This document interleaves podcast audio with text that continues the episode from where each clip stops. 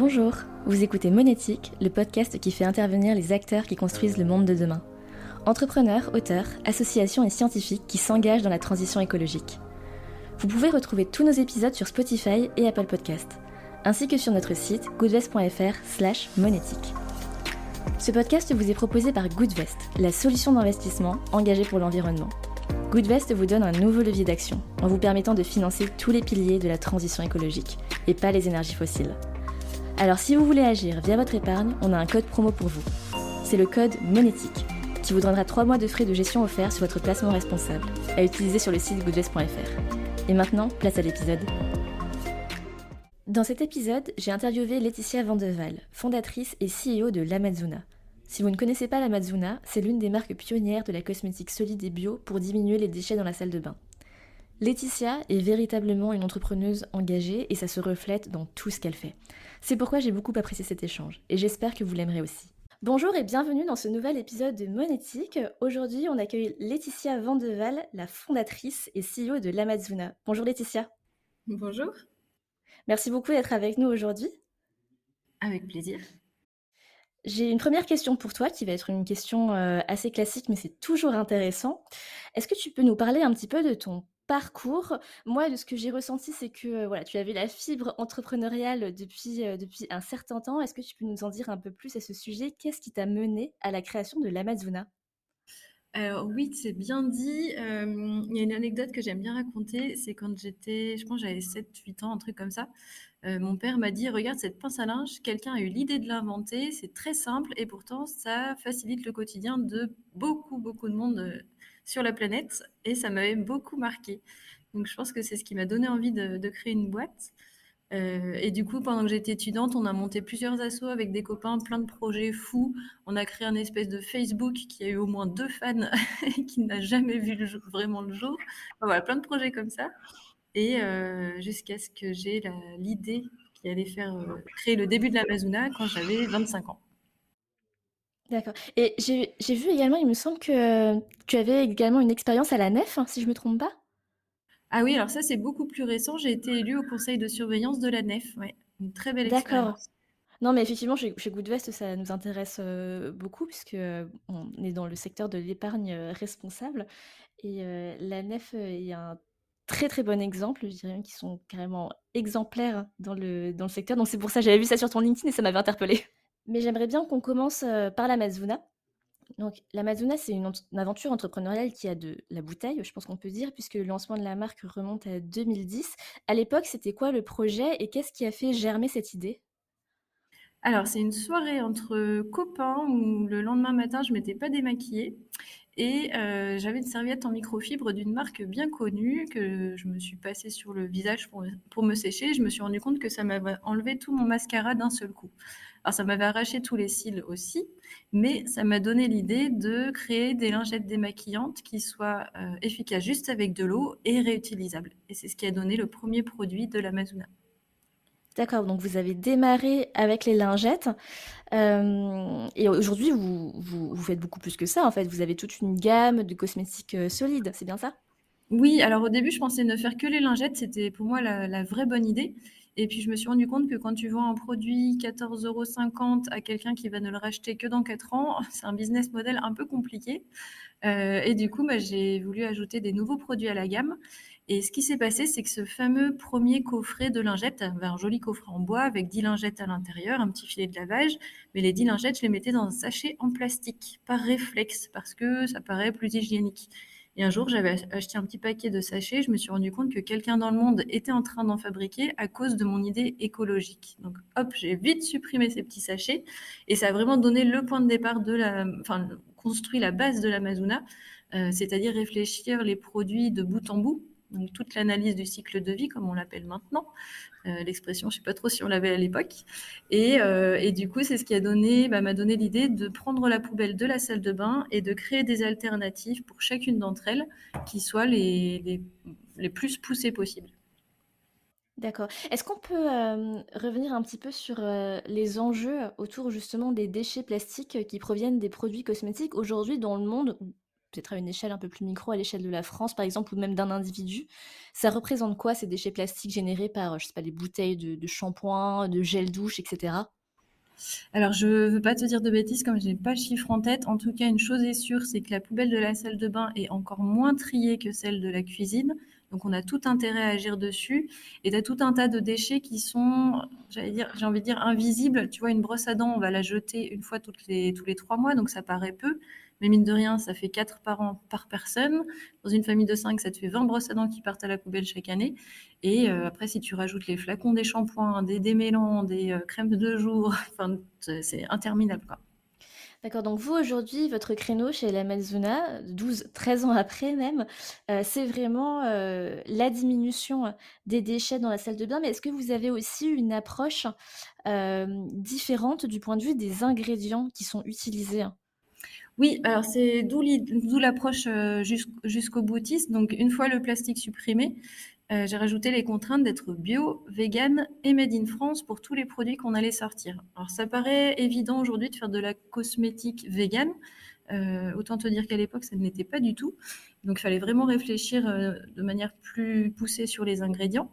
Et, on a des parties pris aussi assez forts. Tu vois, par exemple, sur les shampoings, on ne veut pas utiliser de sulfate. Alors les sulfates, c'est autorisé par les labels bio, mais c'est l'agent qui va faire mousser, mais qui en même temps va beaucoup trop décaper le cuir chevelu. Et c'est ce qui fait que le cuir chevelu, pour se protéger, crée du sébum, donc tu as les cheveux qui regressent, et ça t'impose de te laver les cheveux tous les deux jours, sinon bah, tu as l'impression qu'ils sont gras. Donc nous, on préfère utiliser un autre ingrédient qui vient de la coco, de l'huile de coco, et qui est beaucoup plus doux pour les cheveux. Et du coup, tu peux te laver les cheveux tous les 4 ou 5 jours et ils ne seront pas plus gras qu'avec euh, tes sulfates au bout de deux jours. D'accord, donc en fait, vous allez bien au-delà, heu, simplement de la démarche, autour des déchets. Vous avez une approche, heu, qui est globale, complète et tu disais aujourd'hui ça paraît évident et c'est vrai, en tout cas de plus en plus. Est-ce que tu as vraiment toi senti, cette évolution des mentalités, de la sensibilité du «grand public» entre guillemets face, face à ces alternatives plus écologiques? Oui, alors il y a deux choses. Euh, pour moi, il y a la Slow Cosmétique qui a fait un énorme travail pour apprendre aux gens à lire les étiquettes. Et quand en tant que consommateur, tu commences à comprendre ce que tu as dans ton produit, bah, tu es beaucoup plus éveillé et tu fais des, meilleurs choix. Et du coup, tu imposes aux fabricants de faire un peu plus attention à ce qu'il va mettre dans, euh, dans, ta crème de jour ou autre. Donc ça, c'est un premier point hyper important. La slow cosmétique, pour moi, elle a vraiment émergé en 2015. Alors, je ne sais pas en quelle année elle est née, mais du jour au lendemain, on a vu des gens venir sur les salons, prendre la boîte, retourner la boîte et lire ce qu'il y avait dans, euh, comme dans les compositions. Donc ça, c'était top. Et je vois que les jeunes aujourd'hui sont très informés là-dessus. Donc c'est bien, il faut que ça continue. Et puis l'autre euh, l'autre point important, c'est qu'on était les tout premiers à faire du dentifrice solide, à faire du déodorant solide. On a ouvert une voie et du coup, tous ceux qui se sont embrayés, enfin embrayés, tous ceux qui ont qui sont rentrés dans cette euh, brèche par la suite, euh, j'ai l'impression qu'ils ont repris nos codes, donc des formulations véganes, bio, etc. Et tant mieux, tant mieux, tant mieux.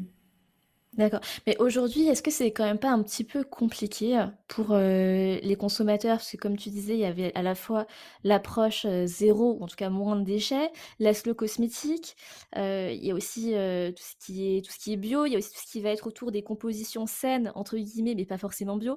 Et plein de marques émergent autour de tout ça. Comment est-ce que le consommateur ou la consommatrice peut s'y retrouver? Et qu'est-ce que, qu'est-ce qu'il faut privilégier en fait? Hein? Alors moi, je, privilégierais des points de vente. Tu, fais confiance à ton magasin de, proximité. Alors un magasin vrac qui va sourcer en bio, donc comme ça, tu sais qu'il a les deux, points positifs, entre guillemets, ou euh, certains sites internet dont tu sais qu'ils vont aller faire attention aux ingrédients. Et euh, une fois que tu as trouvé le, bon endroit, bah, tu t'y accroches et tu peux faire confiance à, euh, à ce revendeur. Pour moi, c'est la solution la plus facile. Et puis la deuxième, après, c'est d'apprendre à lire les étiquettes. Et en vrai, quand on met le nez dedans la première fois, tu fais oh là là, j'ai pas envie de repasser mon bac. Mais en réalité, tu retrouves toujours les mêmes choses. Il n'y a pas des millions d'ingrédients qui sont utilisés. Donc tu apprends finalement assez vite. D'accord et donc tu mets en avant, heu, l'importance du point de vente qu'on va choisir et en parlant de ça, l'Amazona aujourd'hui vous êtes distribué où? Est-ce que vous êtes distribué en grande surface par exemple? Non, non, non, pas du tout. On est en magasin bio, magasin vrac justement et heu, parapharmacie. D'accord et c'est, heu, c'est un choix délibéré de ne pas être présent, par exemple, je dis n'importe quoi, chez Monoprix? Alors chez Monoprix, c'est l'exception parce que Monoprix a toujours été un peu un entre-deux, euh, un petit dérivé du magasin bio, on va dire. Euh, on a une particularité en France qu'on ne retrouve pas dans les autres pays d'Europe, en fait, c'est que quand tu démarres en magasin bio, si tu vas vendre tes produits en grande surface, tu te fais déréférencer, mais ça peut aller du jour au lendemain, euh, des magasins bio. Et donc nous, on a été appelés par bah, toutes les grandes enseignes, on leur a raccroché au nez à chaque fois. Euh, pour rester vraiment dans les magasins bio et ne pas perdre ce socle de partenaires qu'on avait su créer depuis le début. Alors on aurait dit oui à une grande surface, hop, euh, on allait faire plus de chiffres qu'avec tous les magasins bio avec lesquels on travaillait, mais pour moi c'était une approche beaucoup moins durable. D'accord, bah écoute, euh, je connaissais pas du tout cette particularité du marché français. du coup, ça explique beaucoup de choses sur les marques et sur les produits qu'on peut retrouver en magasin bio et pas ailleurs. Mais est-ce que tu ne penses pas que pour la Mazuna ou pour, pour d'autres marques plus jeunes peut-être, enfin, ça complique pas un peu les choses quand même en termes de distribution? On a déjà beaucoup de choses à faire hein, avec tous les magasins bio et magasins vrac qui existent. Donc, bon, ça dépend quels sont les objectifs. Si on est une start-up qui veut faire un gros chiffre et vite se revendre à un investisseur, c'est un autre challenge. Mais quand on a le temps en soi, pour moi, ça passe.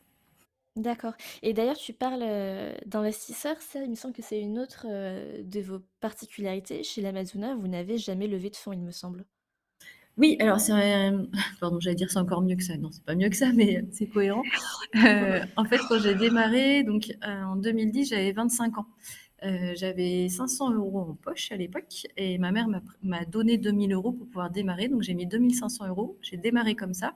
Et il m'a fallu 5 ans avant de pouvoir me payer une première fois. C'était très long. Mais euh, je n'ai pas fait d'emprunt à la banque. Je n'avais pas de découvert autorisé et je faisais avec ce que j'avais. Alors je n'ai aucun regret là-dessus. Euh, on m'aurait donné un million d'euros à l'époque. J'aurais été incapable de savoir comment les dépenser. Aujourd'hui, je saurais davantage, mais à l'époque, il euh, faut, enfin, faut faire toutes les erreurs du début quand tu es entrepreneur, donc euh, autant les faire à petite échelle. Et aujourd'hui, pardon, on n'a toujours pas d'investisseurs, effectivement. D'accord. Alors, le, début de l'Amazona, ça remonte euh, quand même un petit peu. Est-ce que aujourd'hui, tu penses que ce modèle, donc un modèle sans investisseurs, sans levée de fonds et même sans emprunt bancaire, c'est un modèle qui pourrait encore fonctionner aujourd'hui pour une marque qui se lancerait, par exemple, en 2023 mais écoute, je me posais la question hier, tu vois. Donc, euh, et je n'ai pas la réponse. Je me demande, je pense qu'avec l'énergie que tu as quand tu démarres, les... tu as plein d'idées folles, tu travailles euh, non-stop. Bon, encore aujourd'hui, hein, tu me diras, mais euh, tu es, tout seul aux manettes, tu vas très très vite. je pense que c'est possible. Oui, oui, oui. Avec, avec beaucoup d'énergie euh, et, de motivation et un bon produit, évidemment. C'est ça. et euh, on a déjà un petit peu évoqué le sujet, mais depuis, euh, depuis la création de l'Amazona, de plus en plus de marques se sont lancées. même des, des, grandes marques, même parfois des marques de distributeurs, se sont lancées sur les créneaux de la cosmétique bio, de la cosmétique solide, etc. Comment est-ce que vous l'avez vécu et comment est-ce que vous parvenez encore aujourd'hui à affirmer votre différence par rapport à tous ces nouveaux produits, toutes ces nouvelles marques qui inondent, entre guillemets, euh, le marché? Ouais, c'est exactement ça. Là, on a vu une arrivée massive de marques euh, qui se ressemblaient énormément les unes les autres, euh, qui nous ressemblaient beaucoup aussi. Il y a un truc tout bête, mais on n'a pas pensé à déposer aux formes et modèles la forme d'un de nos produits, et du coup, il a été repris par plein d'autres avec le même moule, ce qui est un peu embêtant. Mais c'est vraiment un débarquement depuis trois ans que je n'avais jamais pu imaginer. Et ce qui est dingue, c'est qu'on a à la fois une arrivée massive de, euh, bah, de grandes marques comme L'Oréal et compagnie, euh, que du petit artisan savonnier du coin qui va se mettre à faire aussi les mêmes produits. Je pense que dans l'histoire, je, enfin, je suis pas sûre que dans l'histoire, il y a beaucoup de, produits pour lesquels le marché se soit transformé d'une manière aussi euh, nette à tous les échelons. Et alors, c'est tant mieux, puisque notre objectif de réduire le plastique, on y arrivera de toute façon pas tout seul. Donc ça, c'est très très bien. Euh, par contre, nous, on était parti sur une croissance, euh, bah, une, belle croissance, on faisait plus 100% chaque année, et c'était euh, plus 100% d'année en année, donc sur un chiffre de plus en plus grand. ce, qui nous a, ce qui nous a fait du mal, c'est qu'on était en train de se staffer pour faire bah, un plus 100% une fois de plus. Or, c'est là que le Covid est arrivé et la concurrence, les deux en même temps, donc ça nous a mis un vrai coup d'arrêt qui nous a fait beaucoup de mal. Euh, mais bon, on savait que ça allait se stabiliser au moins à un moment donné. Mais c'est vrai que là, on l'a vraiment pas vu venir parce que le Covid a caché tout ça. Et du coup, ben, ça nous a mis du plomb dans l'aile, mais on, est toujours là. on est toujours là, on est toujours euh, indépendant. Alors, on a des emprunts maintenant avec les PGE et euh, les l'écolieu qu'on a fait construire, mais euh, on est encore, encore libre. Bah, tant mieux. Et peut-être aussi que tout simplement la demande est en augmentation. Donc finalement, est-ce qu'il n'y a pas de la place pour tout le monde, entre guillemets, sur ce marché des cosmétiques durables et zéro déchet hein? Alors ça, c'est le problème. Le, fond du problème, il est là, c'est que le marché n'a pas grandi aussi vite que l'offre. Et on aurait bien aimé que ce soit l'inverse, parce que, comme je le disais, il faut que les choses changent. Euh, donc tout le sujet, il est là. Le, Covid, il a fait du mal aussi sur euh, la notion de repli sur soi. On a, euh, Enfin, moi, j'ai l'impression que les sujets de euh, sauvons la planète, ils se font de plus en plus virulents sur les réseaux sociaux, mais dans l'acte d'achat, on le voit de moins en moins. Tu vois, les réseaux bio sont pas mal à la peine. Là, ça commence à se redynamiser, mais on a vu un recul sur euh, bah, penser à euh, l'environnement. D'accord. Et à ton avis, ce, enfin, ce, frein, cette demande qui augmente pas aussi vite qu'on pourrait l'imaginer quand on voit effectivement, comme tu disais, hein, des discours assez virulents sur les réseaux sociaux ça, vient de quoi finalement? Est-ce que, le frein euh, principal, ce serait pas finalement le prix? Surtout dans un contexte très inflationniste, euh, comme on peut le voir depuis plusieurs mois maintenant?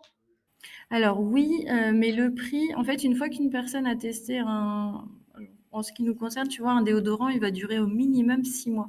Donc tu t'y retrouves largement. Mais c'est vrai qu'il faut l'avoir déjà testé et adopté euh, et savoir que ces 10 euros, tu vas t'y retrouver dans le temps. C'est vrai qu'aujourd'hui, on a moins de portes ouvertes pour des personnes qui prendraient un peu des risques sur leurs achats, puisque comme tu le dis, on a cette crise du pouvoir d'achat qui fait du mal aussi. Et euh, est-ce que, euh, est-ce que ça a changé des choses pour vous aussi, euh, ce contexte économique qu'on est en train de vivre? Je pense notamment au coût des matières premières. Est-ce que ça vous a impacté? Est-ce que vous avez dû augmenter vos prix ou pas, pas spécialement? Vous avez réussi à tenir le choc, entre guillemets? Alors, on a dû tout augmenter de environ 5% en début d'année. en réalité, davantage sur les cosmétiques solides, mais moins sur les accessoires durables sur lesquels on a moins eu de hausse de, de coûts de matières premières. Euh, par contre, c'est invisible pour le consommateur. Nous, on donnait une marge particulièrement haute à nos revendeurs. Alors ça, ça vient d'une erreur de ma part, euh, bah, une bonne erreur pour le coup, euh, parce que je ne savais pas comment il fallait construire ces prix quand j'ai démarré, et je m'étais basée sur les tarifs qui étaient pratiqués dans les magasins de cadeaux et de décoration. J'avais une petite expérience là-dedans.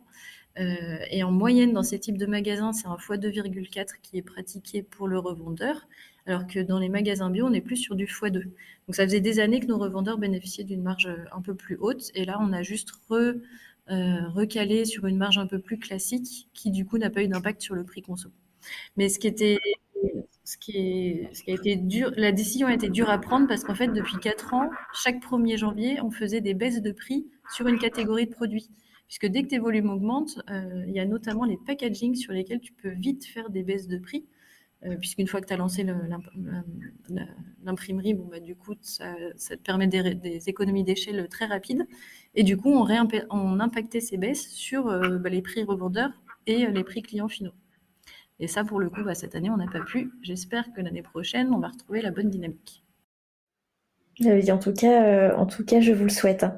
Euh, tu évoquais tout à l'heure un écolieu que vous avez construit ou, fait construire. Est-ce que, euh, ça m'a intrigué, est-ce que tu peux nous en dire un peu plus? Est-ce que c'est le lieu dans lequel vous travaillez? Oui, alors ce sont nos, nos, bureaux et notre entrepôt de stockage. En fait, en 2018, pendant l'été, on a quitté Paris, puisqu'on était basé entre Paris et Montreuil. On a quitté donc la région parisienne avec toute l'équipe. On était 11 à déménager ensemble pour la Drôme, dans un petit village qui s'appelle Marche, euh, avec 5 euh, ou 600 habitants, pas plus, avec vue sur le Vercors. Là, tu vois, j'ai vu sur le Vercors depuis la fenêtre euh, de la salle de réunion d'où on, s'appelle. donc, un, lieu magnifique avec un projet qui était de remplacer les tickets restaurants par un jardin en permaculture pour alimenter un restaurant d'entreprise, pour alimenter les salariés. Et ce projet-là, on ne pouvait pas le faire sur Paris. Et donc, ce qui va avec le jardin en permaculture, c'est, ce sont nos locaux finalement, que du coup, on a fait construire euh, et on a emménagé l'an dernier. D'accord. Et, donc, toute ton équipe euh, a suivi le mouvement euh, ou alors vous avez des personnes qui sont restées à Paris ou qui sont en full télétravail? En fait, ça m'intéresse aussi de savoir comment vous fonctionnez en termes d'organisation et de management. Alors, à l'époque, il y a 4 ans et demi, on, avait une boutique sur Paris. Donc, la personne qui tenait la boutique était restée là-haut, évidemment. Euh, et une personne qui s'occupait de la communication, des relations presse, qui était restée euh, avec elle. Ça lui évitait aussi d'être toute seule. Et depuis, on a fermé cette euh, boutique puisqu'on s'est retrouvé avec des revendeurs qui avaient nos produits juste à côté. Donc, il y avait vraiment plus d'intérêt. et maintenant, tout le monde est dans la Drôme, sauf quatre ambassadrices qui sont sur le terrain. D'accord. Tu parles de cette boutique et je pense que j'ai acheté mes premières euh, lingettes réutilisables dans cette boutique à Paris en 2016. Ah, génial. Elle était magique cette boutique parce qu'on avait vraiment réussi à tout aménager en récup. Que de la récup et ça se voyait pas, c'était vraiment super. Ah, vous avez vraiment une approche euh, complète, pour ne pas employer un mot très à la mode, j'ai presque envie de dire euh, holistique. Ah. On a, évoqué au tout début euh, de cet échange euh, ta contribution à la nef. Donc évidemment, j'ai vu ça, ça m'a interpellée. Euh, comment est-ce que comment est-ce que c'est arrivé? Comment est-ce que tu as été sensibilisé finalement à l'impact de l'épargne, de la finance sur l'environnement? Parce que j'imagine que ça a été ça un peu le déclencheur de cette collaboration. Oui, alors ce sont eux qui sont venus me chercher pour ce rôle très particulier au sein du conseil de surveillance. Euh, mais la nef, moi, j'en étais, euh, j'avais des étoiles plein les yeux quand ils m'ont passé un coup de fil. C'est un projet vraiment fascinant. Je ne sais pas si tu as l'historique en tête. C'est des passionnés hein, qui, ont, qui se sont posé la question de comment circule l'argent. Et du coup, ils ont commencé via une association à euh, ben, il l'explique assez facilement. Tu vois, une maîtresse d'école va avoir besoin de sous au moment de la rentrée scolaire, alors que tel autre métier aura plutôt besoin de sous euh, au moment de Noël. Et comme ça, tu fais circuler l'argent entre les personnes. Donc, c'était vraiment une découverte euh, de ce fonctionnement-là. Et depuis, ils sont devenus une vraie banque, ce qui n'est pas une mince affaire parce que ça veut dire des contraintes incroyables puisque tout est extrêmement contrôlé au niveau de la banque centrale. Euh, et au sein du, conseil de surveillance, du coup, on touche tout ça de près. C'est vraiment, enfin, ils font un boulot de, de, malade, quoi. Parce que réussir à rester, à n'investir que dans des projets éthiques, tout en respectant toutes les contraintes qui leur sont imposées, c'est vraiment, enfin, ouais, c'est vraiment incroyable. Oui, non, c'est effectivement euh, un très très beau projet. Chez Coup de Veste, euh, on, on, en parle et on les recommande régulièrement pour, euh, pour certains de nos clients en fonction euh, voilà, de s'ils souhaitent avoir euh, une épargne de précaution sur, sur ce type de, de produit. Et effectivement, c'est un très très beau projet. Est-ce que tu as le projet d'étendre la marque à l'international ou est-ce que c'est peut-être déjà le cas? Ah oui, c'est déjà le cas. Et euh, la, blague, c'est qu'on était vendu en Belgique avant d'être vendu en France. Alors, rien à voir avec mon nom de famille qui est flamand, mais je suis 100% française. C'est juste qu'à l'époque, moi, je communiquais énormément auprès des blogueuses et les boutiques belges devaient suivre un peu plus les réseaux sociaux et sont venus me contacter spontanément. Euh, puisque j'ai fait très peu de commercial, de démarchage, et je suis du monde de la communication, je suis beaucoup plus à l'aise là-dedans. Euh, et donc, du coup, c'est retrouvé vendu dans des boutiques à Bruxelles et autres bien avant d'être vendu euh, sur Paris. Et puis après, le fait de, parler anglais, d'aller sur les salons, fait qu'on a vite été distribué ailleurs en Europe. Et d'ailleurs, on était bah, la première marque zéro déchet en Allemagne, mais alors de très très loin. Et un petit peu partout en Europe, finalement, on était je veux dire, historiquement, euh, pardon, je m'embrouille. On est les plus vieux, entre guillemets. Donc, on était les premiers à arriver sur les autres marchés européens aussi, comme on l'a fait en France.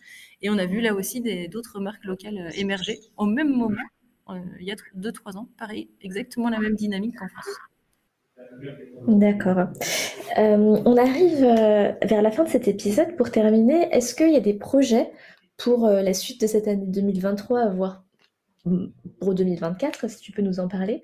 Euh, voilà, que aurais des, voilà, des projets que tu aurais envie de nous partager ou des ambitions pour euh, l'Amazona.